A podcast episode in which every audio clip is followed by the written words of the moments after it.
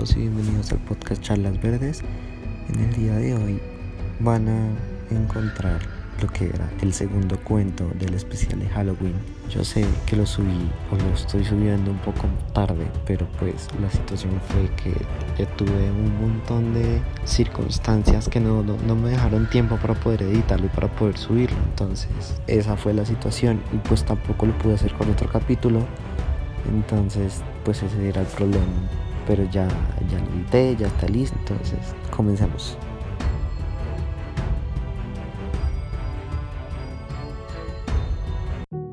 La hermosa religión.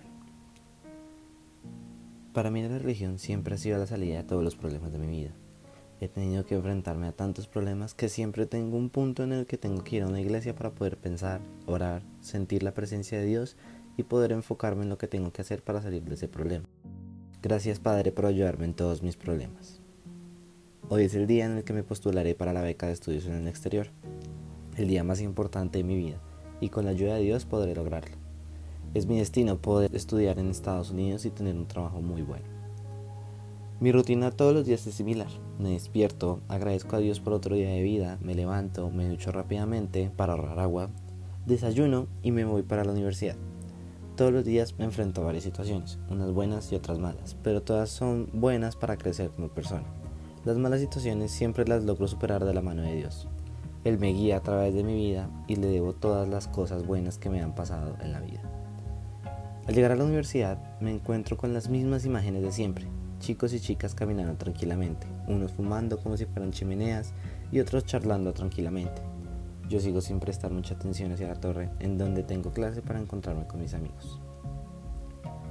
Entro al salón y me ubico cerca de la ventana donde están ellos charlando alegremente. Lucas, Jessica y Sofía son mis mejores amigos desde que entré a la universidad. Ellos son muy creyentes de Dios y nos divertimos mucho con las ideas que nos ocurren. Salir a caminar un día que otro o visitar iglesias en otras ciudades son parte de las buenas cosas que hacemos. En casi todos los trabajos que nos hacemos trabajamos muy bien y la verdad es que nos entendemos en casi todas las situaciones. El problema es que solo cuando nos obligan a trabajar con otras personas. Yo soy una de las personas más amigables de todas, pero hay ciertas cosas en las que simplemente no puedo tratar. Hay muchas personas que tienen una vida alejada de Dios y no les importa. Muchas veces hacen cosas tan atroces que simplemente no es posible pensar. No soy una persona aburrida o alguien que viva en un siglo pasado Solamente creo en Dios y por ello no haré cosas como ir a un bar. De solo pensar en todo lo que hace me da pena ajena. Creo que prefiero pensar en la clase que seguir pensando en eso.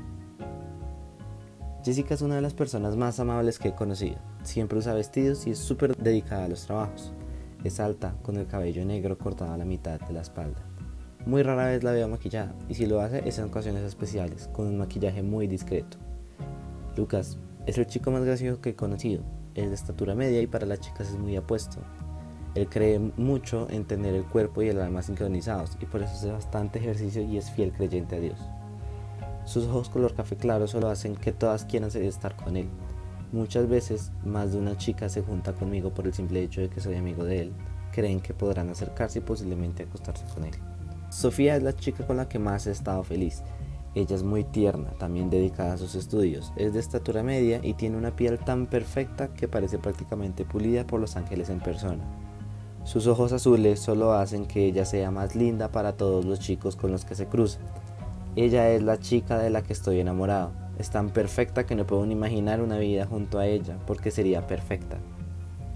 Por otro lado, yo soy un chico del común. No pienso demasiado en cómo vestirme, así que no soy lo último de la moda. Físicamente soy muy delgado. Así me lo dio Dios y así me gusta. Mis amigos siempre dicen que tiendo a ser una persona un poco amargada, pero la verdad es que solo sucede si alguien me ve caminando por la calle. Siempre intento ser la mejor versión de mí mismo y de esa manera poder dejar una buena huella en el mundo. Hola José, me dicen todos al unísono. Hola chicos, ¿qué tal les ha ido hoy? Bastante bien, la verdad, me dice Lucas. Sí, la verdad no me quejo, dice Jessica con ironía. Solo los típicos problemas del metro. Pero de resto todo parece perfecto, dice Jessica. La verdad es que hoy es un día muy bonito para pesar, a pesar de que estén con eso del Halloween. Por otro lado, afirma Sofía mientras coge con una mano el rosario que tiene en el cuello.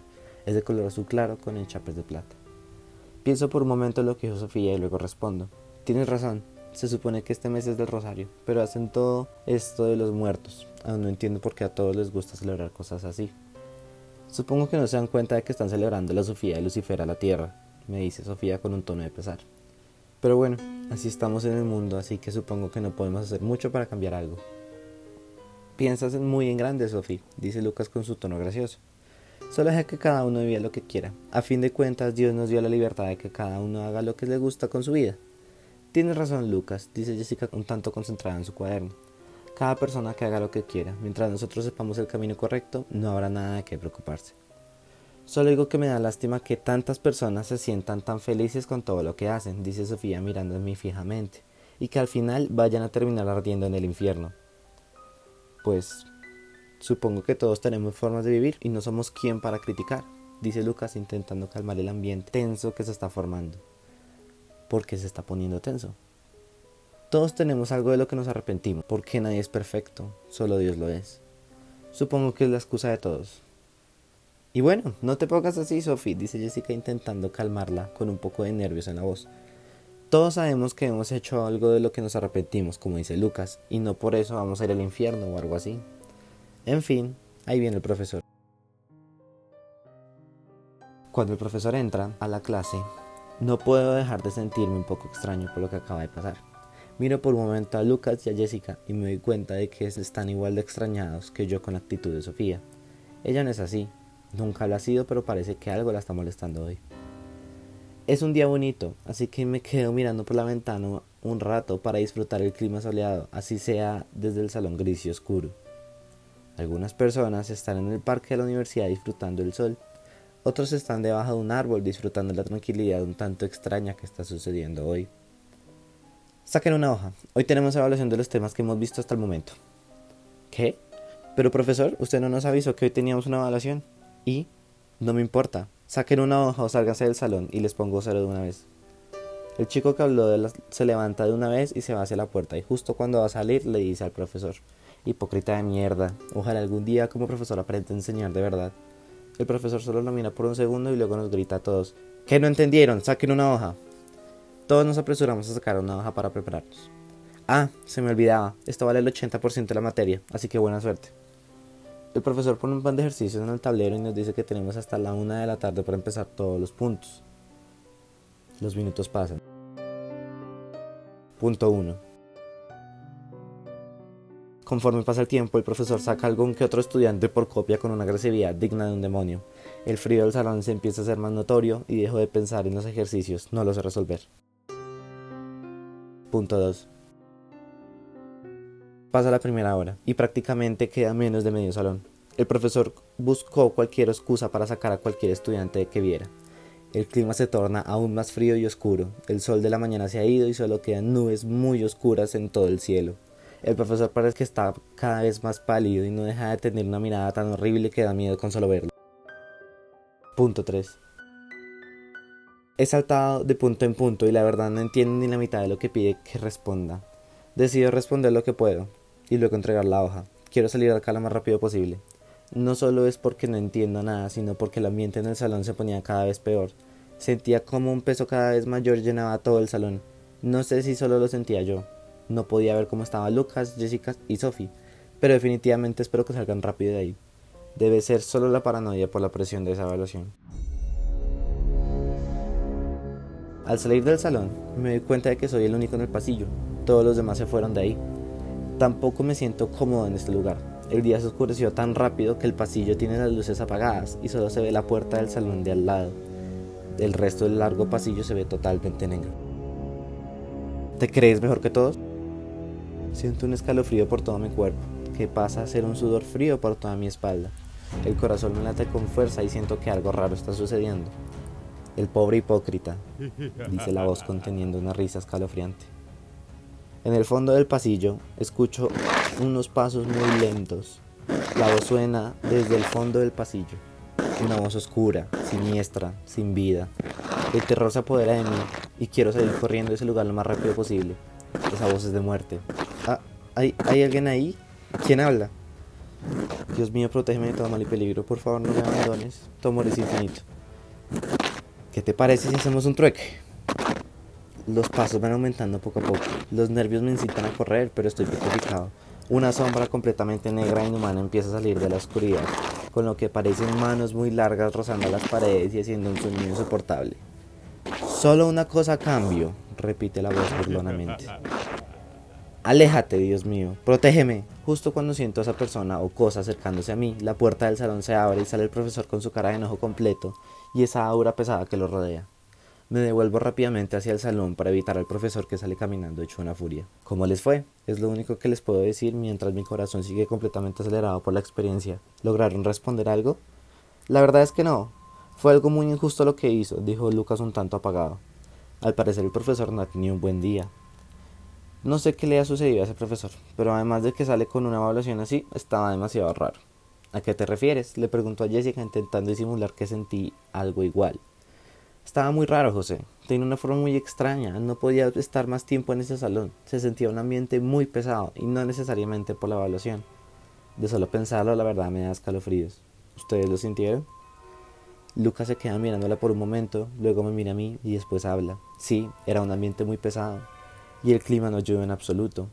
Empezó a hacer mucho frío y el sol se fue por completo.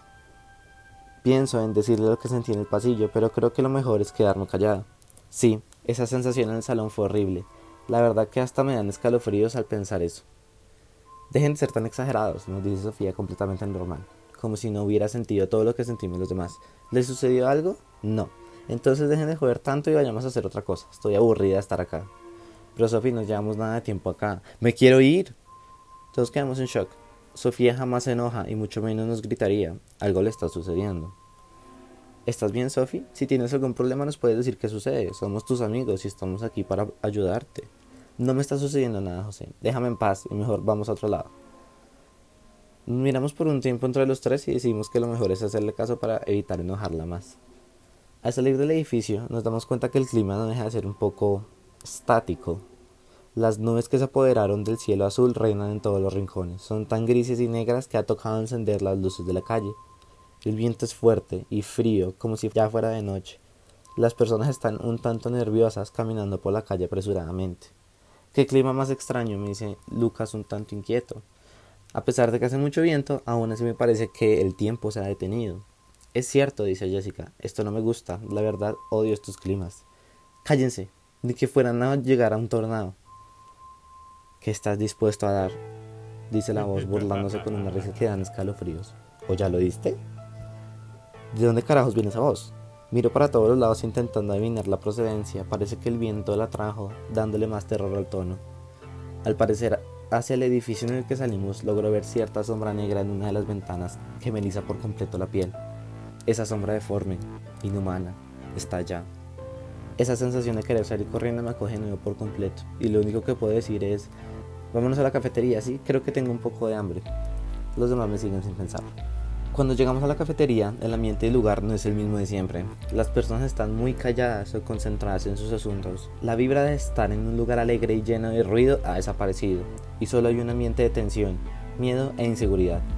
Las grandes ventanas de la cafetería dejan ver el ambiente inquietante y el ligero movimiento de los árboles que ya no son amigables y verdes, sino grises y temerosos. ¿Qué está sucediendo hoy? El clima extraño, Sofía siendo totalmente diferente a como es en realidad, el profesor con ese ambiente tan pesado y esa sombra. Eso no es de Dios. Tengo miedo. Sorpresas así no son de acá. Este mes que celebran a los demonios cada vez se pone peor. Octubre mes de todos los santos, mes de Halloween, mes de celebración de las brujas, fantasmas, demonios y cosas más oscuras que nunca. El Halloween más extraño que he vivido hasta el momento. Y bueno, ¿qué quieren comer? Pregunta Jessica. Yo quiero un sándwich sencillo, dice Lucas. Aún no tengo demasiada hambre. Yo quiero un brownie. Jessica, ¿puedes pedirme mientras voy al baño? Le pregunto un tanto apurado. Me dieron ganas de orinar demasiado rápido. Sí, claro, José. Ven mientras yo te lo pido. Vale, gracias. Me voy hacia los baños más cercanos lo más rápido que puedo. Siento como si me hubiera bebido 3 litros de agua en muy poco tiempo. En el baño el ambiente no es el que sea el mejor, está completamente solo y oscuro. Las luces están conectadas con un sensor que se activa solo cuando se detecta movimiento. En el interior no hay ningún tipo de luz que deje ver más allá de la puerta de entrada, pero las ganas de ir al baño no me dejan pensar más así que entro de una vez. Al entrar las luces se encienden automáticamente y entro lo más rápido que puedo hacia un cubículo para poder orinar tranquilamente. Mientras estoy en el cubículo logro escuchar que alguien más entra en el baño, lo que me relaja un poco más. El ambiente pesado del baño solo me deja pensar en irme rápido de ahí. Por debajo de la puerta logro ver que la sombra de la persona que va caminando de un lado a otro los zapatos suenan en las frías baldosas blancas como si fuera caminando sobre hielo, y ese mismo sonido comienza de nuevo. Los zapatos suenan cada vez más duro, pero sin dejar el ritmo lento y acosador. Mi respiración se empieza a acelerar poco a poco, y mi instinto me dice que tengo que irme de ahí y rápido. Los zapatos se mueven, entran en el cubículo que tengo al lado, pero no se quedan mirando hacia la cisterna, sino que se quedan mirando en dirección a mi cubículo, como si la persona estuviera mirando por la pared de metal hacia mí. El sonido de una mano con uñas muy largas empieza a rasguñar la pared de metal, dejando un sonido que me eriza toda la piel. Es tiempo de salir de acá. Entonces, ¿el falso creyente quiere irse? De nuevo esa maldita voz. Sea quien seas, no te tengo miedo. Estoy protegido y Dios siempre estará conmigo. Dios. Esa sombra empieza a reírse sin piedad. Dios. Dios. La sombra empieza a golpear lentamente la pared de metal con las tres uñas tres veces y va aumentando la velocidad. Las luces del baño parpadean levemente y un olor pestilente se apodera de todo el baño. Dios, Dios, Dios, te falló, te fallará y le fallaste. Dios, Dios, Dios. No aguanto más. Salgo del cubículo rápidamente y empiezo a rezar en mi mente. Padre nuestro que estás en el cielo, tengo que ver qué es esa sombra que me persigue. Dejo de respirar por un momento e intento abrir la puerta del cubículo sin éxito. Algo la está atrancando desde afuera. Siento como el pánico se está apoderando de mí. Quiero salir de acá, pero me siento indefenso y encerrado en este lugar. Los golpes continúan, cada vez son más fuertes y la pared del metal se empieza a deformar por la fuerza de los golpes. No tienes nada y eres mío, ningún dios te salvará. Eres esclavo de mis deseos y siempre lo serás. Déjame en paz, Dios es mi guía, por favor, Dios, ¿por qué me pasan estas cosas que he hecho mal para tener que sufrir esto?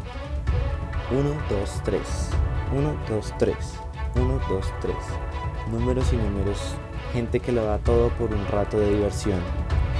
Golpeo con todas mis fuerzas la puerta para intentar abrirla y no logro ni moverla un centímetro. El ruido de mis golpes es muy bajo. Los tres golpes de la sombra se hacen tan fuertes que ya son insoportables para mi cabeza y oídos. Tengo que salir de acá pero la parte de arriba de la pared de metal empieza a salir de una de las especies de dedos muy largos, negros y llenos de ampollas completamente negras que supuran un líquido asqueroso. Las uñas se alargan por unos 5 centímetros desde donde se acaba lo que parece ser un dedo. Las manos se mueven rápidamente y empiezan a estrujar la pared con una fuerza sobrenatural que el metal como si fuera papel. Es tiempo de recuperar lo perdido.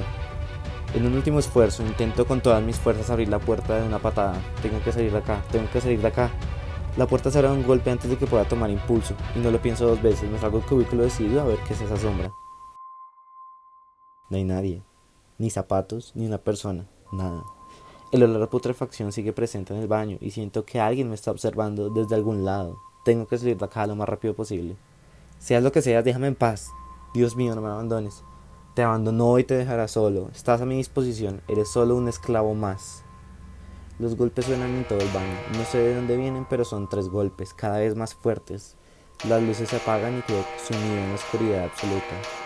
El olor a muerte se hace cada vez más y más fuerte y siento que ya no estoy en el baño, ya no estoy en un lugar seguro, es otro mundo y acá nadie me protege. Te abandono y ya no te escucha. Las luces empiezan a encenderse lentamente. Por un momento parpadean débilmente y en el espejo que hay cerca a la salida veo una sombra alta, con solo mirarla siento que voy a morir en este lugar. El terror se apodera de mí y siento que lo que veo no es de este mundo. Lo que deberían ser manos de humano parecen ser patas de dragón o cocodrilo. En la mano izquierda tiene una serpiente y en la otra empieza a rasguñar el espejo haciéndolo rechinar. El sonido me eriza aún más la piel y siento cómo se me destemplan los dientes. Miro lo que parece ser la cabeza y hay una corona, y cerca de los ojos unos puntos aún más negros que la figura misma. Esos ojos son tan profundos y oscuros que me hacen querer quitarme los ojos y morir desangrado ahí mismo. No es real, esto no es real, son imaginaciones de lo más profundo de mi cerebro. Soy tan real que vas a conocer tu destino como mi esclavo. La sombra habla con esa voz tan pestilente, tan oscura, tan llena de odio y dolor que solo hace que los ojos se me llenen de lágrimas. Me perteneces. Ya no estoy petrificado. Camino lo más rápido que puedo y salgo del baño con toda la piel bañada en sudor. La sensación de tener algo encima mío, un peso que es casi imposible de ignorar y el hecho de que ese día se está convirtiendo en un día que nunca olvidaré. Lo último que hago antes de seguir hacia la cafetería es mirar hacia el baño de nuevo y todo atisbo de miedo se evapora. El baño está normal, las luces están encendidas y un chico que viene por el pasillo entra tranquilamente. ¿Qué me está pasando? No pueden ser alucinaciones, es demasiado real para hacerlo. ¿Un demonio? Pero no entiendo por qué podría hacerlo. Soy fiel a Dios, Él me protege de todo peligro, así que no tengo que temer por algo así. Aunque Dios nos pone los peores retos a los fieles seguidores para probar nuestra lealtad y fidelidad a Él, no lo sé. Es algo que nunca me ha sucedido y justo hoy, 31 de octubre, tenía que pasar. Mes de profanaciones, mes de la subida de los demonios, el mes que todos celebran el mal. Cuando llego a la cafetería, el ambiente parece mucho mejor de lo que tuve que vivir en el baño, así que la verdad no dejo de sentirme más tranquilo. ¿Por qué te demoraste tanto, José? me pregunta Jessica. Pensé que habías decidido no volver. pues ganas no me han faltado. ¿A dónde se fue Sofía? Jessica y Lucas se miran por un segundo un tanto nerviosos. Dijo que no quería comer nada y se fue al baño detrás de ti, me dice Lucas. ¿Acaso no la viste? No, la verdad no la vi. De pronto se fue a otro baño. Mejor. Ya que estamos solos, tenemos que hablar de la actitud de ella. Hoy está muy extraña. Todos sabemos que de nosotros ella es la más noble de todos. Pero hoy está totalmente cambiada. Es agresiva, grosera y tiene algo que no me hace sentir cómodo. No sé, es como si la que habla no fuera nuestra amiga. ¿Tú qué piensas, José? Por un momento, pienso en todo lo que ha estado sucediendo hoy. Este cambio del clima que no es nada normal, la actitud del profesor, esa sombra que parece que me persigue, Sofía y su extraña actitud, muchas cosas en tan poco tiempo. Han pasado muchas cosas, chicos, no solo lo de Sofía, también el profesor, el clima que ahora está muy extraño. En general todas las personas están extrañas, ¿no lo ven? Esto no es normal. ¿Será que tiene algo que ver que sea 31 de octubre? Son cosas que no tienen nada de sentido, chicos. Hoy me han estado sucediendo cosas aún más extrañas y por eso es que no he estado tan atento a lo que le está pasando a Sofía. ¿Cómo así, José? me pregunta Lucas. ¿Qué ha sucedido? Así que me decía contarles todo lo que he visto, lo que sentí en el baño y en el pasillo cuando salí del salón.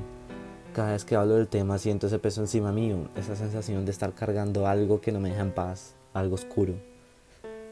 José, Tienes que ir a una iglesia y hablar con un padre. Esto no es nada normal, me dice Lucas un tanto incómodo. Es algo que te está persiguiendo y no deberías tomarlo a la ligera. Es cierto, José, me dice Jessica con el rostro lleno de miedo.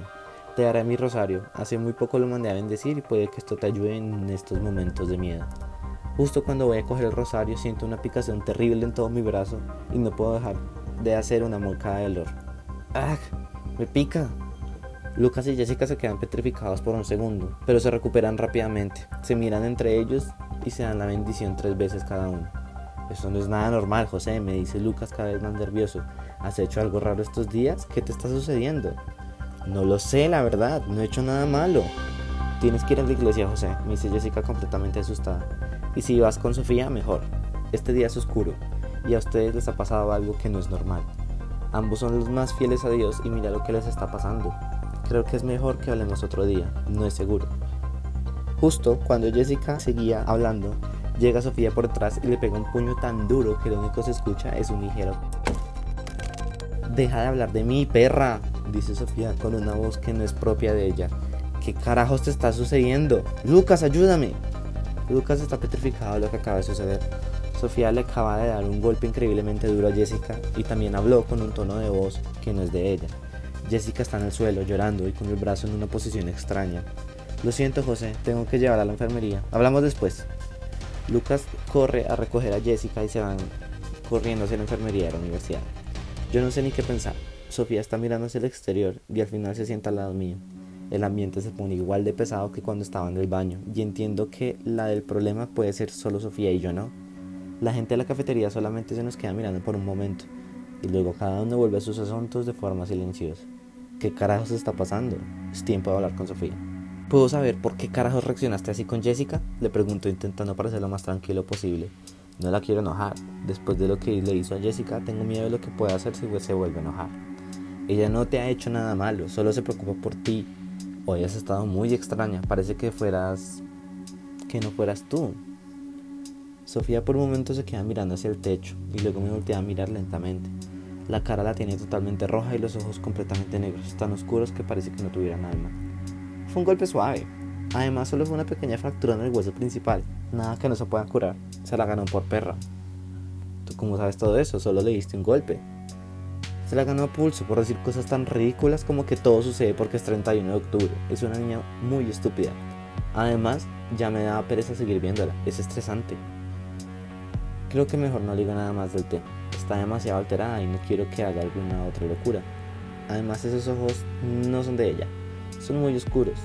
Me hielan el alma cada vez que me mira. Bueno, en fin. No me dijiste qué tal te fue en esa evaluación del profesor. Sofía me volteó a mirar de nuevo con esa mirada escalofriante. Pues obviamente que bien. Lo que preguntó era algo muy básico y tonto. Me sorprende que nadie lo haya resuelto. Pero Sofía era un tema que prácticamente ni sabíamos y creo que ni tenía que ver con la clase. Te digo que no importa. El tema estaba muy fácil. Además el apoyo que nos dio el profesor fue excelente. Pero Sofía el profesor no nos dijo nada, solo sacaba cualquiera por alguna excusa. Además, ¿no viste lo que sucedió? El clima cambió y ahora todo parece muy extraño. El clima es impredecible, así que no esperes nada de él y me pareció que el profesor estaba súper amable, tiene una muy buena energía. Pero Sofía, ¿no te has dado cuenta? Hoy ha sido un día muy raro. Además, lo que decía Jessica es un poco cierto, hoy estás un poco extraña. Sofía deja de respirar por un momento y se queda mirando hacia una pared completamente concentrada. Puedo ver por el rayo del ojo que empieza a sonreír de una manera grotesca. Se le empiezan a formar ciertas arrugas alrededor de la boca que hacen que se parezca como si tuviera 60 años o más. El cuerpo se le encorva lentamente como si fueran a salir dos jorobas y cada vez siento que con la persona que estoy hablando ya no es Sofía. Ella se gira y veo por fin su rostro completo. La piel perfecta se ha ido volviendo un poco amarilla y llena de arrugas por la sonrisa tan grotesca que está haciendo. Tiene la quijada tan tensa que pareciera que los dientes se le fueron a romper en cualquier momento y la boca se le ha ensanchado de una manera que yo nunca habría logrado ver en ella. En cualquier momento la boca se le podía desgarrar. Pero nada, José, hoy es un, día como cualquier otro, dice Sofía con una voz aún diferente de la de ella, más escabrosa. ¿Acaso no ves que esta es nuestra vida? Me extraña que no lo veas, José. Así somos todos, no debemos vivir sin algo de maldad en nuestro interior. No podemos vivir sin algo de maldad en nuestro interior. Tú más que nadie deberías saberlo. No sé si responderle. La sensación de miedo que me transmite la cara de Sofía no deja de pensar, no me deja pensar en nada aparte de eso. ¿Qué le está sucediendo? porque está haciendo todo lo que hace. De algo estoy seguro y es que ella no es Sofía. Pues Sofía no sé, supongo que cada uno hace lo que quiera con su vida. Por eso Dios nos dio esa libertad, ¿no? Eso suena tan absurdo. Sofía cada vez se parece menos a una persona. Él no, él no nos dio nada, nosotros nos creamos solos, ¿acaso no lo ves? Creo que es tiempo que vayamos a clase, Sofía. Se nos hará tarde y esto es importante. Sofía por un momento se me queda mirando con intenciones de seguir hablando del tema, pero luego deja de sonreír. La piel amarillenta vuelve al blanco puro, la mandíbula la relaja y deja de sonreír. Lo único que no cambia son sus ojos, siguen en ese negro oscuro y terrorífico. Está bien, vámonos a clase. No lo dudo un momento. Me levanto de la silla y empiezo a caminar lo más rápido posible intentando disimular que quiero huir de ella. Dios mío, Espíritu Santo y Jesús, por favor no me abandones, tengo que ser fuerte para saber qué es lo que le sucede a Sofía. Por mi bien y por el bien de ella, te lo ruego, por favor. Dios te salve María, llena de gracias. Deja de rezar, José, son palabras sin sentido, me dice Sofía mientras me alcanza el paso. ¿O acaso eso te ha ayudado en algún momento? Sí, en más de una ocasión sí me ha ayudado bastante y todos deberíamos rezar para agradecer por lo que nos da la vida. Dar gracias a algo que ni hemos visto. ¡Qué infantil! no es infantil. Tú más que todos deberías rezar fielmente. Estupideces. Digamos que me di cuenta que gasto saliva en vano. Razar a tres cosas que son una no existen. Prefiero hacer pereza en mi casa que dedicarle tiempo a figuras y personas muertas. Creo que lo mejor es dejar que siga hablando sola que seguir retándola algo. Apenas pueda deshacerme de ella en la clase, tengo que investigar ciertas cosas. Definitivamente ella no es Sofía. Pero si ella no es Sofía, ¿dónde está la verdadera? Al llegar al salón me doy cuenta que el ambiente no es que sea el mejor. Los estudiantes miran hacia todo lado con miradas nerviosas y creo que esta vez sí sienten el ambiente pesado que trae Sofía consigo. Casi todas las sillas ya están llenas, así que me toca separarme de Sofía para buscar una silla solo. Supongo que nos veremos después de la clase, Sofía. Nos tocó separados por llegar tarde. No importará, siempre consigo a alguien para charlar. Me aleje de ella todo lo que pueda para buscar una silla, para buscar algo relacionado con lo que le está sucediendo. El profesor comienza la clase hablando de unos temas bastante sencillos. Casi nadie está atento a la clase, todos están ensimismados en sus pensamientos. De miedo por las caras que veo. El clima parece ir empeorando cada vez más. Ahora está empezando a caer una ligera lluvia, pero con el viento cada vez más y más fuerte. Saco mi celular del bolsillo y empiezo a investigar todo lo que puedo sobre las actitudes de Sofía. Página a página, todas me hacen llegar a una sola conclusión que no puedo aceptar. Todas indican los mismos síntomas, los mismos cambios en la personalidad y aún peor lo que ella podría llegar a ser. Mucha información. No puedo ni imaginar una de las situaciones que dicen las páginas. Es demasiado irreal. Aunque por otro lado, Sí creo en Dios, creo en la maldad. Y de verdad creo en la maldad. Yo sé que el pecado existe, lo veo en todo el mundo, en la calle, en las personas, en la pobreza, en las relaciones, en la avaricia por el dinero, en todo. El demonio se ha apoderado de casi todo el mundo.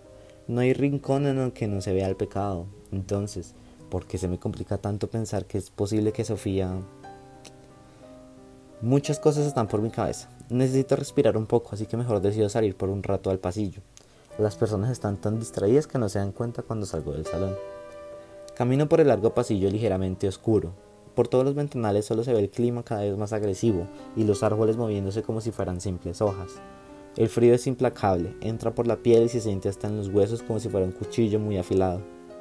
En los otros salones solo se ve a algunos estudiantes en clase y otros pasando el rato charlando con los amigos, como si el clima no fuera algo de qué preocuparse. No me doy cuenta por dónde voy caminando hasta cuando estoy bajando por la gran escalera de caracol del edificio. Queda al fondo del pasillo y es poco concurrida a esta hora, por lo que soy el único bajando por ellas. Este edificio es de los últimos que se construyeron en la universidad, así que es bastante más iluminado que los anteriores edificios. Lo único es que estas escaleras por alguna razón las dejaron sin ninguna luz a excepción de los bombillos que también se encienden automáticamente. La escalera es bastante amplia hecha en baldosa y deja un agujero en toda la mitad del círculo desde donde se puede ver a las personas que van bajando o subiendo por las escaleras. Ya voy bajando por el cuarto piso cuando escucho que alguien va subiendo las escaleras arrastrando los pies y haciendo mucho ruido con cada paso que da. Los pies se arrastran lo más lento posible y dejan de dar cierto temor al escucharlos. ¿Crees en la maldad, eh? No de nuevo, por favor. Un escalofrío se apodera de mí al instante y las piernas se me bloquean en uno de los escalones. No puedo moverme hacia ningún lado. El miedo se empieza a apoderar de mí como si se tratara de una sustancia que llena todo mi cuerpo. Las luces de inmediato empiezan a apagarse al unísono porque no detecta algún movimiento.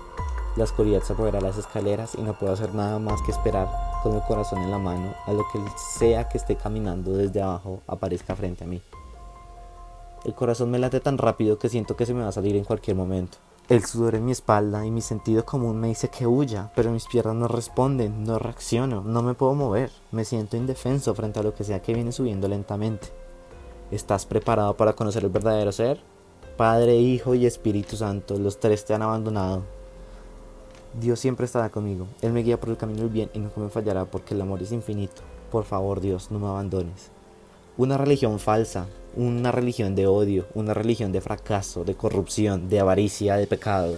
¿De qué sirve rezar si solo apoyas al pecado? ¿De qué sirve? Él nunca me fallará. Dios es amor y siempre está protegiendo a las personas más cercanas a Él. Balbuceo mental inservible, ideas sin bases, personas sin criterio, todos borregos de una idea más podrida que las cloacas de la más grande ciudad terrenal. Los pasos se hacen de tres en tres y todos los sonidos que provienen de abajo son tan grotescos que poco a poco me hacen reaccionar para irme de ese lugar. Un paso más rápido que el anterior. Las luces de abajo se empiezan a encender una por una y un cuerpo empieza a arrastrarse por el suelo. Bajemos al infierno, acá nadie está libre de pecado. El pecado del Padre se pasa al Hijo. Cállate. No sé qué eres, pero aléjate de mí. Soy la razón, soy la pereza, soy lo que reina en el mundo. Nadie me detiene y es momento de saber la verdad. Religión y santos, cosas tan banales como la misma idea de mundo. La sombra bufa sin parar de reír, escupe las palabras sin piedad. Es hora de pagar. En ese momento, cuando la voz deja de hablar, alcanzo a ver cómo la primera luz de la esquina se enciende y esa sombra se arrastra por el piso negro y oscuro, con el mismo olor a putrefacción del baño. Ahí es cuando ya sé que me tengo que ir de ahí. No puedo esperar a que él se me acerque. No corras, tu destino está sellado y es bajo mi poder. Intento mover un pie para empezar a correr escaleras arriba, pero tropiezo y me caigo de espalda en las escaleras.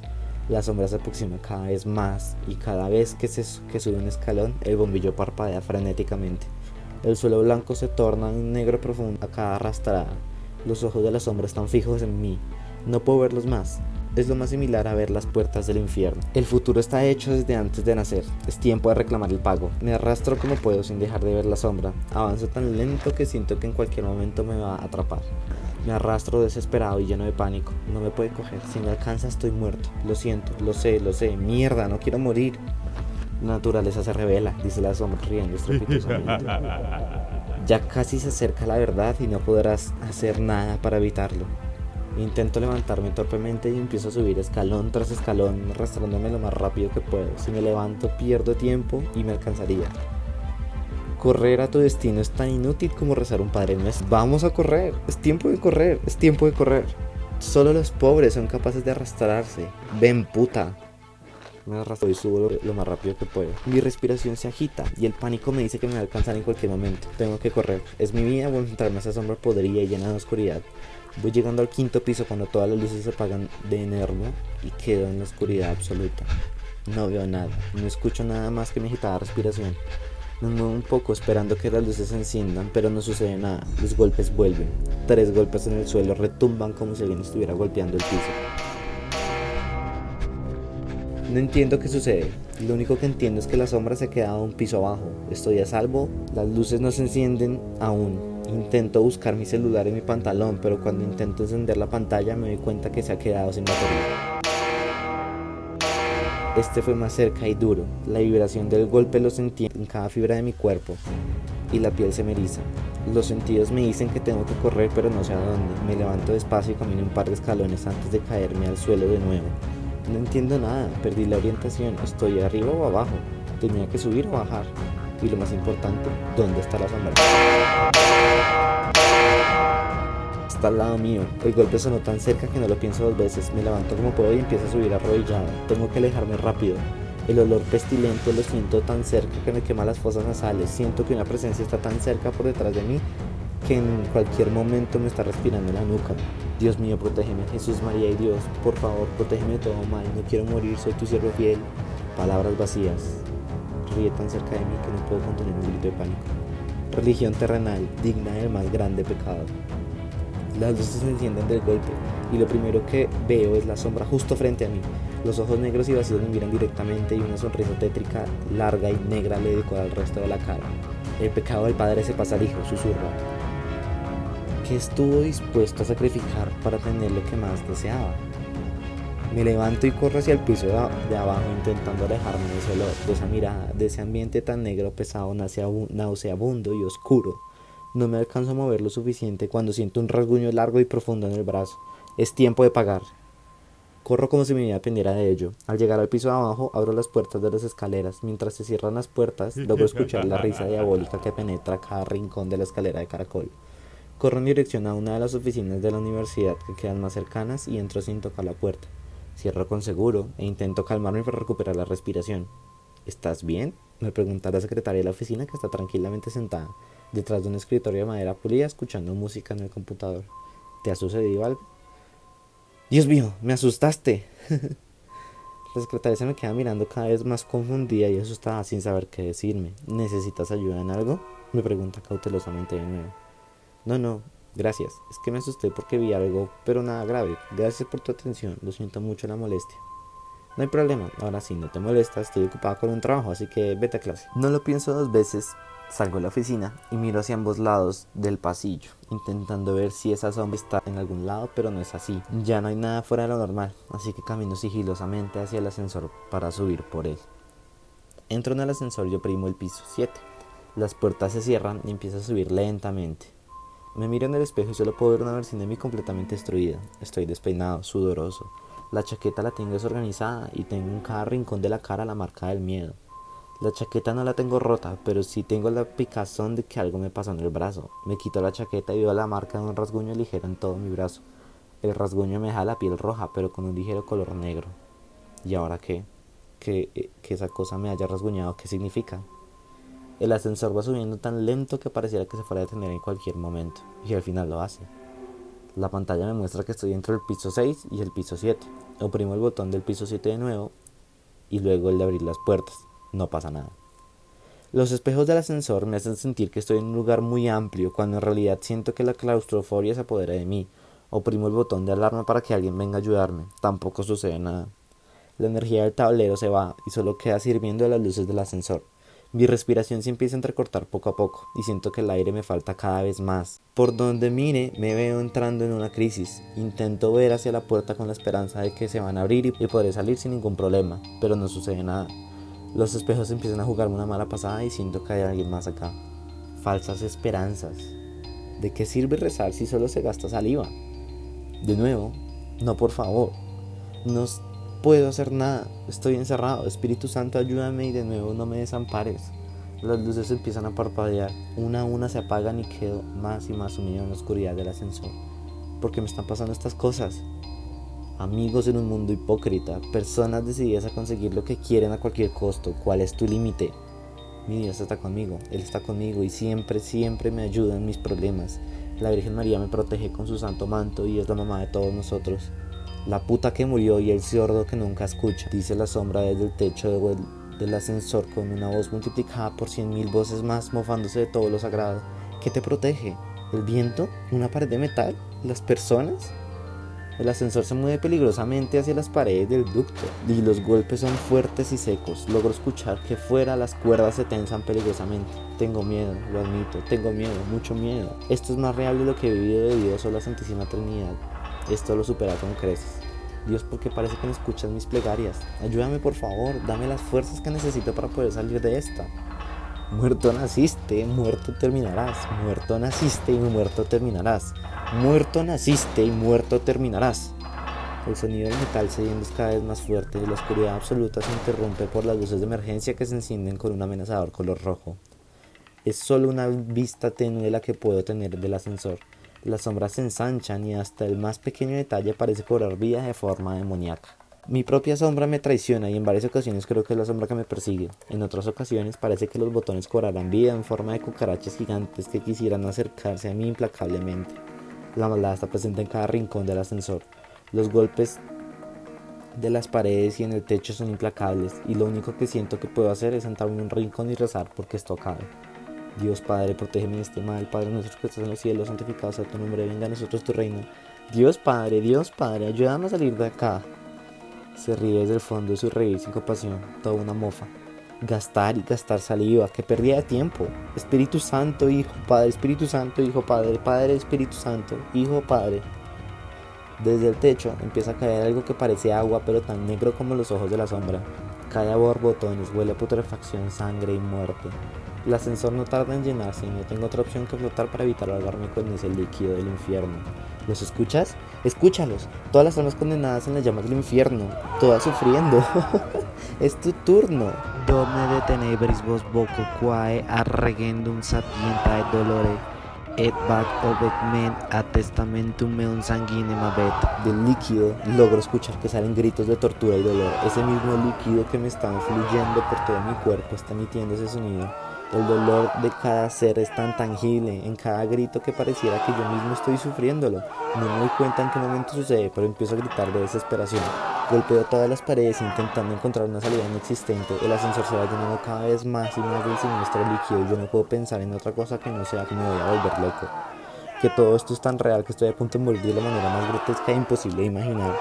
Tantas dudas pasan por mi cabeza mientras sigo golpeando en vano cada rincón para encontrar la salida que no puedo sentirme tranquilo de morir. ¿Por qué está pasándome esto? ¿Qué he hecho para que tenga un castigo así? ¿Qué le está sucediendo a Sofía? ¿Tiene que ver conmigo? ¿Todo esto está sucediendo porque es 31 de octubre?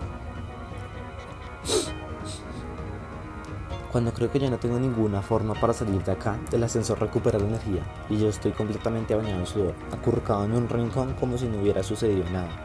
El líquido que ya lo tenía hasta el cuello ha desaparecido sin dejar rastro alguno y lo único que puedo pensar es que me estoy volviendo loco todo lo que pasó fue real? El ascensor termina de subir al piso 7 y las puertas se abren tranquilamente.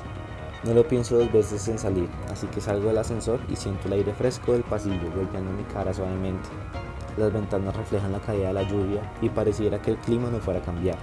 La sensación de ser observado y perseguido que siento siempre, la sensación de ser observado y perseguido que siento siempre que aparece la sombra desaparece. El ambiente vuelve a ser gélido, alejado y estático. Vino mi celular en un intento de ver la hora. ya no está sin batería. Volví a encenderse y veo que ya casi se acabará la clase. Estuve prácticamente toda la clase afuera. Camino lentamente en dirección al salón cuando veo que Sofía está saliendo del baño de mujeres. La boca la tiene manchada un líquido rojo. El vestido azul claro lo tiene también manchado en algunas partes y no sé qué pensar de la situación. Parece cada vez más diferente, más tenebrosa y menos humana. Sofía se acerca rápidamente y me mira con esos ojos negros, vacíos y oscuros. ¿Dónde has estado? Me pregunta con un tono de voz más grave e inquietante. Esta no es la voz de ella. Te estuve buscando por todos lados. Pues no me buscaste bien, le digo un tanto nervioso por lo que pueda pasar. Estaba abajo descansando un poco, me siento extraño últimamente. Vaya, dice Sofía con una mirada que solo mostraba maldad. Creo que te pasó algo, pero no eres capaz de decirme qué fue. Vamos, dímelo, somos amigos y no escondemos nada entre nosotros. Sofía se me queda expectante, mirándome sin observarlo. La mirada negra fija en algo más allá de mí parece que fuera invisible para ella, pero aún así me habla. Es una mirada vacía, negra, oscura, penetrante, tan terrible que siento que ve lo más profundo de mi alma. Sí, es lo único que puedo decirle. Me siento en peligro estando con ella, cuando acabará esto. Pero en serio, no me sucedió nada, solo que me quedé pensando en muchas cosas. ¿Seguro? La verdad es que siento que me ocultas algo, José, y odio que me oculten cosas. Sí, seguro que no te oculto nada. ¿De qué te manchaste? ¿Estás bien? ¿Qué sucedió con tu rosario del cuello? Sofía me mira por un segundo y luego intenta limpiarse la mancha de la boca. Ah, no me di cuenta. Me dice mirándome fijamente con esa mirada oscura. Seguramente me manché con algo en el baño, nada de qué preocuparse, José. Y el rosario lo boté, creo que era muy feo, así que preferí romperlo y botarlo. Miro por un segundo ese color inquietante y me doy cuenta de que por un brazo le sale un pequeño hilo de líquido inquietante. Además, porque rompió el rosario. Déjame verte el brazo, Sofía, creo que tienes algo en él. Tranquilo, me dice mirándome más duramente. La sonrisa inquietante de la cafetería le empieza a salir nuevamente. No es nada grave. En algún momento se me pasará. Vamos a clase, el profesor está dando un tema de lo más interesante. La verdad, le haré caso solo porque me están quitando un nuevo y mucho. Y no quiero otra situación como en la escalera y en el ascensor. No le respondo, solamente camino hacia el salón y ella se queda atrás para seguirme el paso. Siento la mirada penetrante de ella en mi nuca, que está observando cada movimiento que hago y que en cualquier momento me podría suceder algo. No sé qué hacer, tengo miedo de lo que pueda hacer. No quiero otro susto, podría llamar a mi mamá, de pronto ella sabría qué es lo que me está sucediendo, por qué me pasan estas cosas y también si tiene alguna relación lo que tiene Sofía con esa sombra que me persigue. Siga adelante, Sofía, tengo que llamar a mi mamá, le quiero preguntar algunas cosas. Dale, como prefieras, te espero adentro. Sofía sigue hacia el salón sin mirar. Al verla por detrás siento que hay algo siniestro en ella, cada vez es peor. La siento cada vez más alejada de lo que era. Una maldad se ha apoderado de lo que antes era Sofía. Y ahora es una mezcla escabrosa, fea y oscura entre ella y algo que no es de este mundo. No pienso mucho más en la situación y decido llamar a mi mamá. Tengo una ligera esperanza de que ella podría tener alguna respuesta a todo lo que está sucediendo. El celular timbra una, dos, tres y cuatro veces hasta que al fin contesta. Hola hijo, ¿qué tal va la universidad? ¿No deberías estar en clase? Hola mamá. Pues sí mamá, estoy en clase en estos momentos, pero en realidad quiero preguntarte unas cosas. Algo muy extraño está sucediendo hoy y la verdad no sé ni el por qué ni cómo arreglar. ¿Acaso qué está sucediendo? No te entiendo hijo, necesito que me expliques bien para ayudarte. Pues mamá, lo que sucede es... Y le relato todo lo que ha pasado, desde el principio hasta el final. Intento darle todos los detalles que puedo. Los cambios en la actitud de Sofía, la fuerza increíblemente extrema que tiene, el cambio de los ojos, la actitud del profesor, la sombra que me persigue, las visiones, o no sé si son reales aún, de todo lo que ha sucedido. Todo. Hijo, la verdad es que tengo parte de las respuestas que necesitas. Nunca creí que este día llegaría tan rápido. Esta situación tiene que ver con tu papá. Hay un tema que tienes que saber y pronto. Mi papá pero él murió hace mucho tiempo. De él no conozco prácticamente nada. Mi papá, ¿qué tiene que ver con todo esto? No lo conocí y tú nunca me hablas de él. Precisamente porque te quería mantener protegido de esta situación, pero según veo igual no pude hacer nada para evitarlo. Y preciso hoy, el día más complicado de todos. Tenemos que vernos en la noche, hijo. Apenas salgas de clase tienes que ir a la iglesia del barrio. Estará abierta y el padre Miguel estará conmigo. Llega a las 9 de la noche. No te demores, no puedes llegar tarde por nada del mundo. Pero mamá, ¿a qué te refieres? ¿Qué está sucediendo? No dejes de lado tu rosario y no llegues tarde. Mi mamá me cuelga sin pensar dos veces y yo me quedo aún más perdido que antes. ¿Mi papá? ¿Qué sucede con él? ¿Por qué hasta hoy decía hablarme de él? Porque parece que él tiene que ver directamente con todo lo que está pasando. Mientras pienso en lo que me dijo mi mamá, me doy cuenta de que la clase ya se acabó y la gente empieza a salir con la misma actitud apagada y lúgubre. Camino en dirección al salón para recoger mi maleta e irme a la enfermería para ver cómo sigue Jessica del golpe que le dio Sofía. Cuando entro, veo que Sofía ya no está. La maleta de ella tampoco la veo por ningún lado. En parte me siento más tranquilo porque cada vez el ambiente que tiene es insoportable. Pero por otro lado me preocupa que se haya ido a algún lado y como está actuando hoy, no es muy buena idea que esté sola. Recojo mi maleta y me voy rápidamente hacia el ascensor con otros estudiantes para bajar al primer piso e ir hacia la enfermería. El clima no mejora, sigue lloviendo y pareciera que el viento está tomando tanta velocidad que podría arrancar las grandes ramas de los árboles. Camino rápidamente por el pasillo exterior intentando evitar mojarme. Muchos estudiantes corren de edificio en edificio para llegar a los salones, mientras que algunos están pegados a las paredes para evitar mojarse mientras fuman un cigarrillo para evitar el frío. Otros estudiantes fueron a la universidad con algunos disfraces. Los más extrovertidos llevan disfraces de cuerpo completo. Son los únicos que aparecen ajenos al clima y la extraña sensación del día. Están felices y van de un lado a otro esperando que sea hora para ir a pedir dulces, recordando la época de infancia en la que hacían lo mismo. Camino sin bajar el ritmo hasta que llego a la zona central de la universidad. Entro por la puerta principal y llego a la enfermería. No lo pienso dos veces y entro directamente. Es una amplia habitación con puerta de vidrio. Tiene un vestíbulo en donde esperan los acompañantes de las personas que entran a una cita con el doctor de la universidad o que hayan tenido algún tipo de accidente o malestar. El ambiente de la habitación es limpio, un poco acogedor y con un fuerte olor antiséptico. Las luces de color blanco le dan cierto aire de limpio de nuevo a la habitación. Las sillas de espera aún están puestas en las paredes y hay una enfermera tecleando un par de cosas en el computador que tiene al frente. Está vestida completamente de blanco con el típico gorro de enfermera en la cabeza. Me acerco al escritorio y decidí preguntarle por Jessica y Lucas. Hola, buenas tardes. Es que quisiera saber por mis amigos Jessica y Lucas. Ella tenía un golpe en el brazo. La enfermera de teclear me miró por un segundo con cierta duda. Ah, sí, la chica del golpe, me dice intentando parecer tranquila. Se le rompió el brazo. No fue un simple golpe. Y el chico que venía con ella la acompañó a la clínica. ¿A cuál clínica se fueron? Esa información no te la puedo dar, me dice la enfermera. Mira por un momento algo en el computador, luego continúa. Ellos me dijeron específicamente que no le podía decir a nadie a qué clínica fueron. Solo le puedo decir eso a los papás de ambos. ¿Te llamas José? Sí, ese soy yo. Me dijeron que te dijera que te alejaras de esa persona. No sé a qué se referían, pero es todo lo que me dijeron. Vale, gracias. Camino lentamente hacia la salida sin saber qué pensar específicamente. No sé qué responder frente a eso. Creo que ellos pensaban que estaría con Sofía y por eso decidieron que nadie que no fueran sus papás supieran a qué clínica fueron. Es la única solución que veo que tiene sentido. Salgo sin rumbo fijo y camino por los largos, silenciosos y vacíos pasillos de mi universidad sin saber qué hacer en estos 10 minutos antes de mi última clase. Camino y camino, subo por las escaleras y sigo caminando.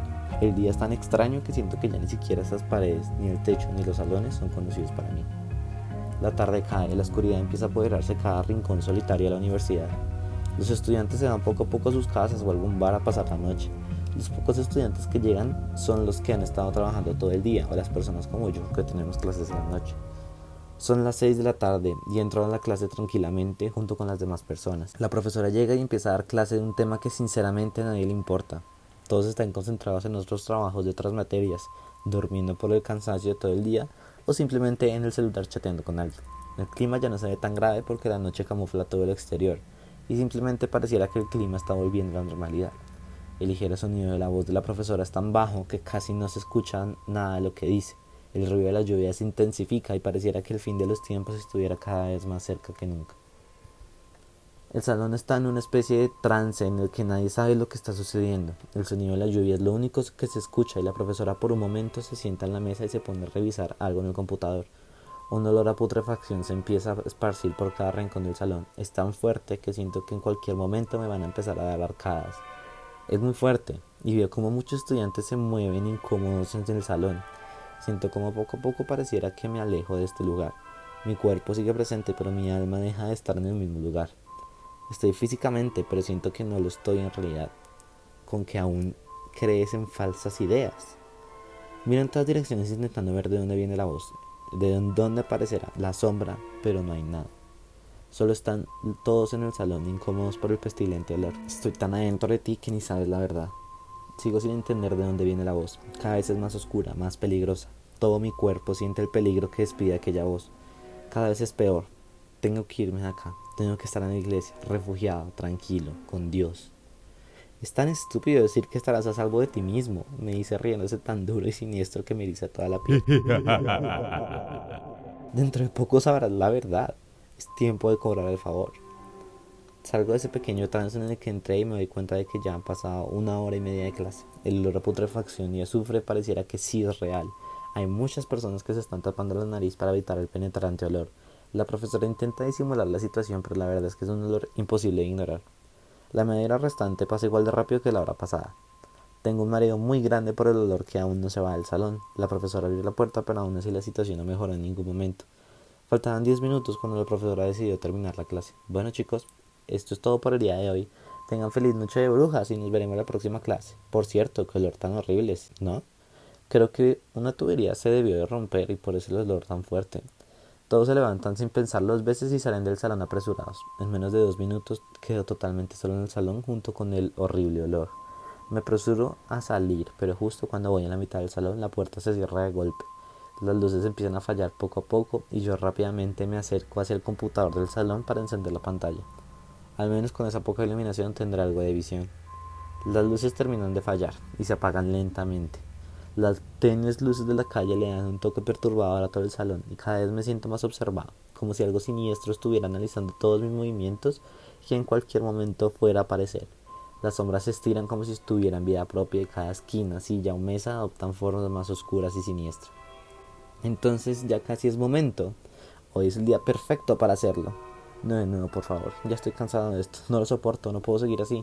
Pero tendrás que acostumbrarte. Tu vida siempre será así.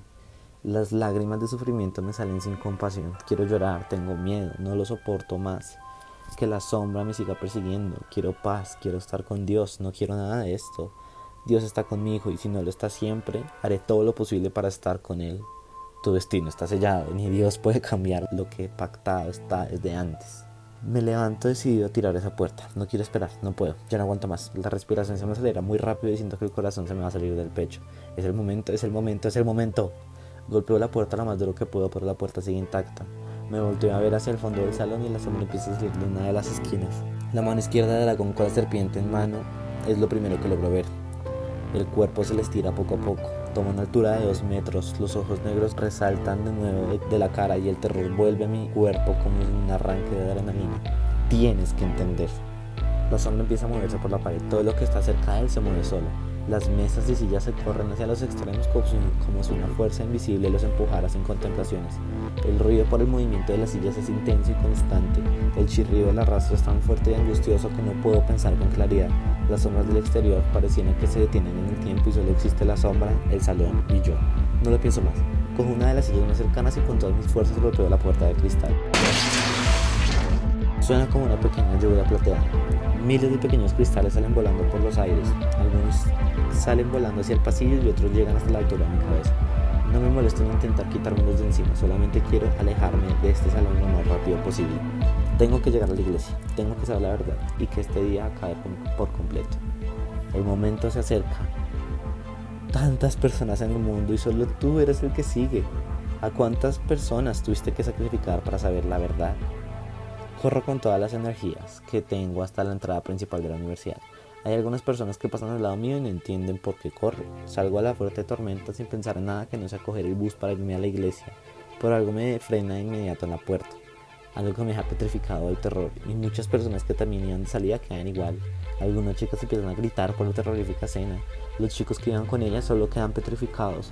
No pueden quitar la vista de sus cuerpos ni de toda la entrada que está llena de sangre por todas las esquinas. Del techo están colgando siete cuerpos, seis de los heladores y uno de una persona que no logró ver. Los heladores eran de la entrada, llenos de sangre y completamente descuartizados. Algunos de ellos están por el piso llenos de sangre, mientras que otros tienen las piernas casi desprendidas pues del cuerpo colgándole solo por unos pequeños pedazos de piel.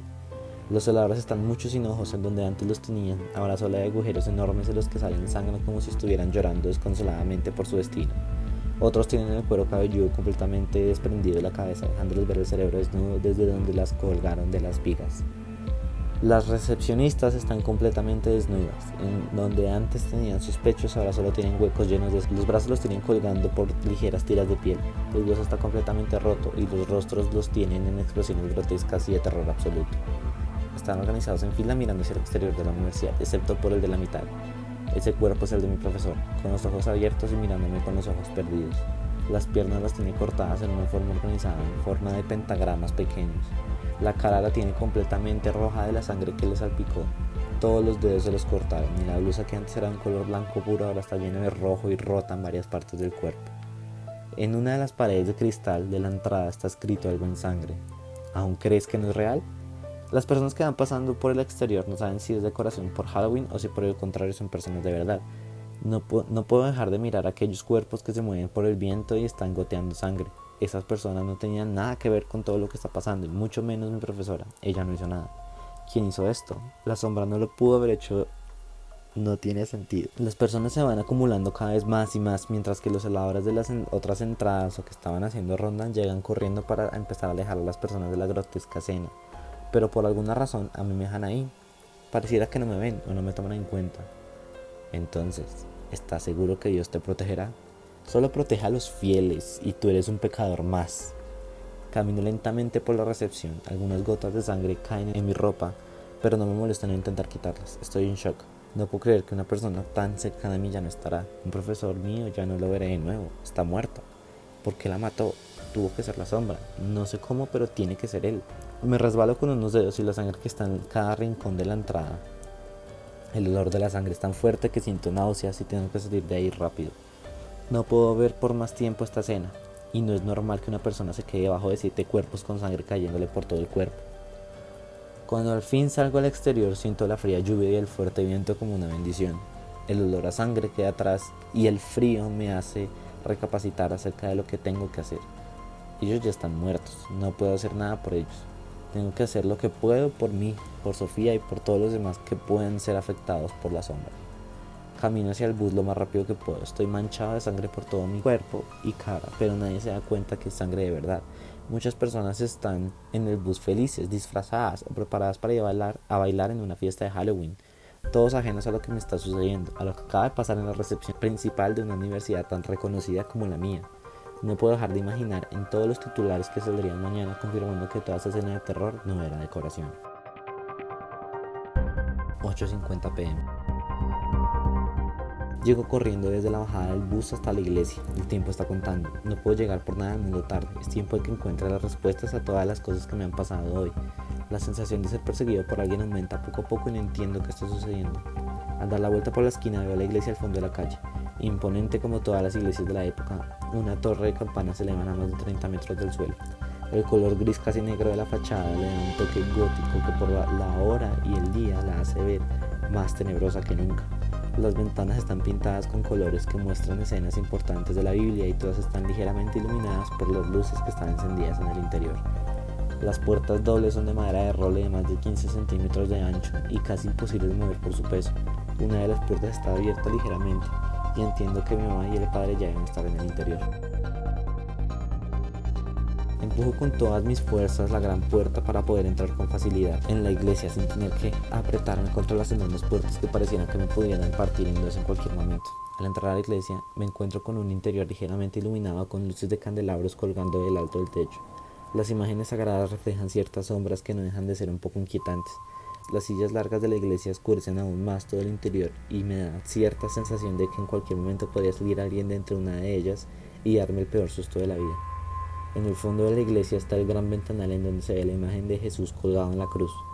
A los pies de él, la mesa de la Eucaristía tiene un velo negro. Las sillas en donde se sentaba el Padre con los acólitos no están y solo hay unas velas a los lados de la mesa que tienen aspecto de que alguien las apagó hace poco tiempo. No veo a nadie, la iglesia está completamente desierta, solo se escucha el ruido de la lluvia en el exterior y mis zapatos rechinar en el suelo seco.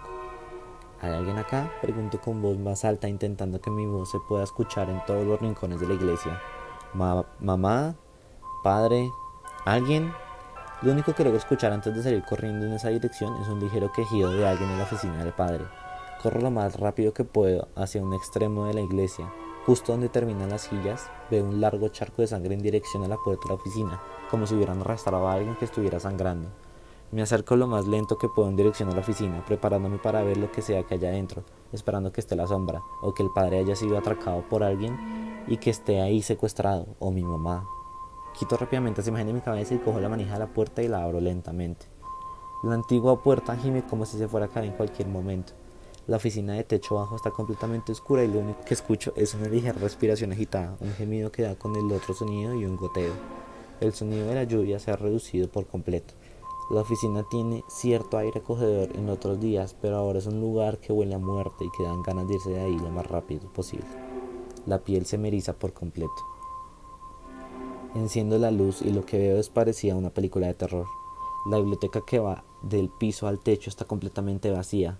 Libros por montones están tirados en el suelo sin ninguna delicadeza. Muchos están manchados de la sangre de la persona que está colgada con alambres de púas justo al frente de la gran biblioteca. El padre está colgado de cabeza, los brazos los tiene estirados a los lados y los pies los tiene amarrados para que los mantenga rectos. La sangre de las heridas de los alambres y de las otras marcas que parecen apuñaladas están completamente rojas y le brota la sangre con mucha facilidad. El padre está mirándome con los ojos desorbitados. En la frente le hicieron con un cuchillo la forma de una cruz invertida y de la boca le sale espuma sin control. Padre, por Dios, corre. Es lo único que logro, logro entender entre tanta sangre y espuma que tiene. El pánico se apodera de mí. ¿Dónde está mi mamá? ¿Qué está sucediendo acá? Cuando me doy la vuelta para salir de ahí, logro ver al fondo del padre algo escrito en sangre en la biblioteca con letras frenéticas y llenas de odio. Falso Dios, es tiempo de la llegada. No logro entender a qué se refieren esas palabras, pero no quiero averiguarlo. Tengo que salir de acá y buscar a mi mamá que sea, sea que sea donde esté. Por favor, que no esté en esta iglesia. Salgo a la oficina del padre y lo que me encuentro es un lugar completamente cambiado. Las largas sillas de la iglesia están corridas hacia los extremos de cada lado, dejando un espacio amplio en toda la mitad de la iglesia. La mesa de la Eucaristía está manchada de alguna sustancia y hay varias velas negras en todas las esquinas. Cuando salgo del pasillo hacia la mitad de la iglesia, logro ver a Sofía. Está en toda la mitad de la iglesia, completamente llena de sangre. En la mano izquierda tiene lo que parece ser un cuervo sin cabeza y en la otra mano un cuchillo también manchado de sangre. Ella no es Sofía, ha crecido un poco y la mirada que tiene es completamente siniestra, llena de odio puro. El cuerpo lo tiene completamente deforme y ya no tiene unos dedos de la mano. Al fondo de ella está mi mamá amarrada con alambre de púas en la mesa. El cabello lo tiene completamente desordenado y manchado de sangre. La blusa de color verde claro está llena de sangre y de un brazo le gotea sangre. Ella está mirándome desconsoladamente. Me intenta decir algo pero no logra decir una palabra. La hora ha llegado, Sofía me dice con la voz de la sombra, ya no es ella, es una voz que te eriza la piel, una voz que, que se convierte en miles y se escucha en cada rincón de la iglesia. El falso Dios murió y ahora es tiempo de seguir. Sofía camina hacia donde mi mamá y le pasa un cuchillo por el brazo cortándola lentamente. Mi mamá grita de dolor sin pensarlo. El grito rebota en todas las paredes y es tan duro y desgarrador que me salen lágrimas de frustración por toda esta situación. Mi mamá no tenía nada que ver. Sofía se levanta de nuevo y camina hacia la mitad de la iglesia con el cuchillo lleno de sangre y el cuerpo del cuervo en la otra mano. Se hace en la mitad y me mira por un momento. Fuiste un imbécil desde el principio, eres débil. Con razón tu papá te vendió desde antes de nacer y luego la puta esa intenta cambiar algo de lo que ya está acordado desde hace mucho tiempo. Y mira, me tocó convertirme en esto para que te dieras cuenta. Pensar que creías que era una buena cuando me cogía a todos los manes que se me parecían, enfermos, viejos, vagabundos. Soy tan puta que era perfecta para hacer todo esto. Ahora dime, maricón, ¿cuántas más tienen que sufrir para que el destino se cumpla? Sofía empieza a dibujar con la sangre del cuerpo, la del cuervo y con el cuchillo que cortó a mi mamá, unas líneas que en principio no entiendo, pero que mientras ella va caminando, danzando al ritmo de una música invisible y siniestra, me doy cuenta de lo que hace, un pentagrama. Pasa el dedo, el cuerpo, el brazo y todo lo que tiene manchado de sangre con tanta sincronía, perfección y delicadeza que pareciera que habría practicado durante muchos meses para poder pintar algo así. La sangre se queda limpiamente marcada en el suelo blanco de la iglesia, rojo sobre blanco, la imagen de la profanación, un color puro como el blanco corrompido por el rojo de la sangre y de los deseos oscuros, siniestros e inmundos de lo que sea que está haciendo Sofía. La sangre es un color casi negro, intenso, tan penetrante que parece que cada vez que ella deja una marca, la misma sangre vibrará de la cantidad de energía a la que ella está llenando la iglesia. El ambiente pesado aumenta cada vez más al punto en el que se convierte en algo insoportable, algo que te hace querer gritar desesperadamente, llorar desconsolado, algo tan fuerte que simplemente preferirías morir en un instante a seguir sintiendo esa sensación tan penetrante y oscura. Mientras ella continúa dibujando las velas, se va uniendo con las líneas de sangre tan perfectamente que se me la piel de la nuca con solo imaginar lo que eso implica. Sofía termina la danza siniestra que empezó. Un pentagrama perfecto está dibujado en toda la mitad de la iglesia. Cada punta está a la perfección con cada vela y la vibración de energía se hace tan fuerte que solo quiero morir ya. No soporto más esa sensación. Me da un, por un momento enojo por todo lo que me dice. Ella no es Sofía, eso ni siquiera es una persona. Pierdo el, miedo por un momento y decido lanzarme hacia ese cuerpo que antes era de ella. Cojo la varilla que sirve como uno de los seguros para la puerta y decidido a darle todo en toda la cabeza. Corro y algo en mi interior me dice que esto no es lo correcto, que estoy más vulnerable que nunca, pero no tengo yo nada más que perder. Tantas muertes en un día me dejan ciego el sentido de supervivencia. Sofía se me queda mirando con una sonrisa asquerosa mientras que yo tomo impulso con la varilla para darle un golpe con todas mis fuerzas. Pareciera que el tiempo se detiene y la varilla vuela por los aires en dirección a la cabeza. Cierro los ojos para no verle la cara de dolor o cómo se le va la vida por los ojos lentamente por el golpe. El golpe es seco, como si hubiera pegado a una pared. Abro los ojos lentamente y lo que me encuentro es una escena tan escalofriante que no sé si gritar o darle otro golpe a Sofía. La cabeza la tiene completamente desfigurada, la varilla sí le dio en la cabeza y parece que sí le rompía algún hueso, pero a pesar de todo ella sigue igual de impasible. Me mira con una sonrisa demoníaca, los ojos los tiene completamente negros y empieza a hablar con esa voz que se repite como miles, todas escalofriantes, llenas de miedo y llenas de todo lo impune en este mundo. ¡Qué estúpido! porque aún haces tantos intentos en vano? No has entendido nada, perra. Déjame explicarte. Con el cuchillo de la mano derecha, le acerca su cara mientras sigue hablando. El destino está sellado, ni Dios te va a salvar. Estás encerrado y es tiempo de pagar. Con el cuchillo empieza a cortarse la boca en la forma de una sonrisa. El cuchillo atraviesa la piel y la carne como si fuera un simple papel endeble. Los pecados son eternos y nunca se perdonan. Continúa diciéndome mientras se sigue cortando las mejillas sin ninguna expresión de dolor. La boca la tiene formada con una horrible sonrisa sangrienta. La boca se le abre sin límites. Donde antes tenía las mejillas, ahora solo tiene unas cortadas tan grandes que se le ven todos los dientes. Estudia de pagar, puta.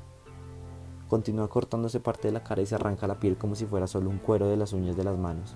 La carne roja y latente se le ve en cada parte del brazo y yo solo puedo dejar de mirar esa escena tan asquerosa. No alcanzo a pensar en nada cuando Sofía me pega un golpe con una fuerza inhumana. Vuelo por los aires y termino encima de las sillas que estaban arrinconadas al lado izquierdo de la iglesia. Es momento, dice la voz, que no es de ella. Domne de tenebris vos voco quae arregendum sapienta et dolore et bac obec men a testamentum meum sanguinem abet. La temperatura baja tan drásticamente que siento como el tiempo se detiene. Las velas negras apagan una por una en contra de las manecillas del reloj. Sofía tira en la mitad el resto del cuerpo y el olor a azufre empieza a oler en todos los rincones de la iglesia. ¿Cómo puede hacer algo así? Se supone que es terreno sagrado. Lo sagrado no existe, las falsas religiones siempre caerán. Una presencia empieza a salir desde la mitad del pentagrama tan siniestra que siento como todos los pensamientos buenos se esfuman sin poder recuperarlos. Las figuras de Cristo y la Virgen María se rompen en mil pedazos mientras que otras figuras se quiebran de inmediato. Las cruces que hay por toda la iglesia se rompen o salen volando por los aires como si tuvieran vida propia. Los bombillos que débilmente siguen dando luz a todo el lugar se apagan parpadeando sin control. Algunos bombillos se rompen y muchos cristales salen volando por los aires. Debes estar lleno de dudas. Toda tu vida es llena de mentiras, llena de secretos y todo por culpa de una persona. Tu padre, dice la persona, cosa que está en la mitad del pentagrama. Está montado en un lobo deforme y tiene una corona en la cabeza. Es la misma sombra que me perseguía desde el comienzo del día. La noche es larga y te quiero proponer dos opciones, pero antes tienes que saber la verdad. Desde antes que nacieras, tu padre estuvo hipnotizado con los temas demoníacos, en especial conmigo, me dice riéndose. Un día, él decidió llamarme. No me hice esperar porque sabía el futuro de esa reunión desde hace mucho tiempo, así que llegué una noche de octubre como esta. Quería lo de todos, fama, fortuna y felicidad eterna. Yo se lo ofrecía a cambio de algo. Me ofreció su alma. Era muy pobre para aceptarla. Le dije que no. Trajo a su esposa y ambos decidieron hacerlo. Los acepté a cambio de una sola cosa. Sofía estaba mientras tanto tirada en el suelo, completamente quieta.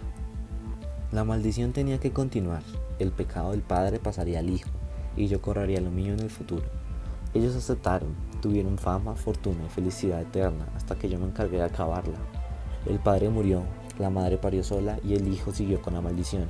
El hijo nació feliz, con dinero y famoso, pero desde el principio estaba muerto. Lo que sale del pentagrama es uno de los demonios más importantes y poderosos de todos. El solo verlo me hace querer correr. Lo que me cuenta me deja en shock. No sé qué puedo decir. ¿Mi mamá y mi papá hicieron esto? ¿Por qué? ¿Aceptaron venderme desde antes de nacer a cambio de dinero, fama y felicidad? Mira a mi mamá y le pregunto, mamá, ¿esto es cierto? Mi mamá que me mira con los ojos llorosos, no puede hablar casi por el dolor del brazo o por lo que me acabo de enterar. Hijo, yo... Cállate puta, dice el demonio de repente. Una silla sale volando y cae donde está mi mamá. Fue Sofía la que lanzó la silla con la fuerza inhumana. ¡Mamá! Ya tenía que pagar, es lo único que dice el demonio. Las opciones son fáciles. Te mueres y ardes en el infierno o te quedas vivo y eres mi sirviente por todo el tiempo de vida que tengas. Mi mamá está muerta, mi papá me sentenció desde antes de nacer y ahora solo tengo dos opciones. Quedarme y corromper a toda la humanidad o morir y quemarme en el infierno. Creo que sé cuál sería la mejor opción para todos, pero yo no puedo morir. Decisiones, decisiones. No sé qué hacer. Acepto el trato. Seré tu fiel servidor en la tierra y haré lo que me pidas. Tendrás fama, fortuna y todo lo que quieras mientras hagas lo que se te ordena. Buena elección. Mi familia murió. Me quedé solo en la vida. A cambio consigo todas las cosas que nadie podría querer. Todo lo que soñaba, todo lo que quería siempre lo tuve. Corrompí a las personas con historias, con libros, con temas, con cuentos. La religión no es la verdad, y eso lo aprendí de la mejor manera posible. Solo Astaroth es lo que tiene la verdad. El mundo es cruel, los demonios también, las cosas jamás salen como la planeamos, y hasta el más puro puede ser corrompido por el deseo interior, por nuestra parte humana. Astaroth, el duque del infierno, uno de los más manipuladores del infierno. Astaroth, conoce el futuro terrenal y celestial. Astaroth siempre consigue corromper por la razón y la pereza. La maldad no siempre mata.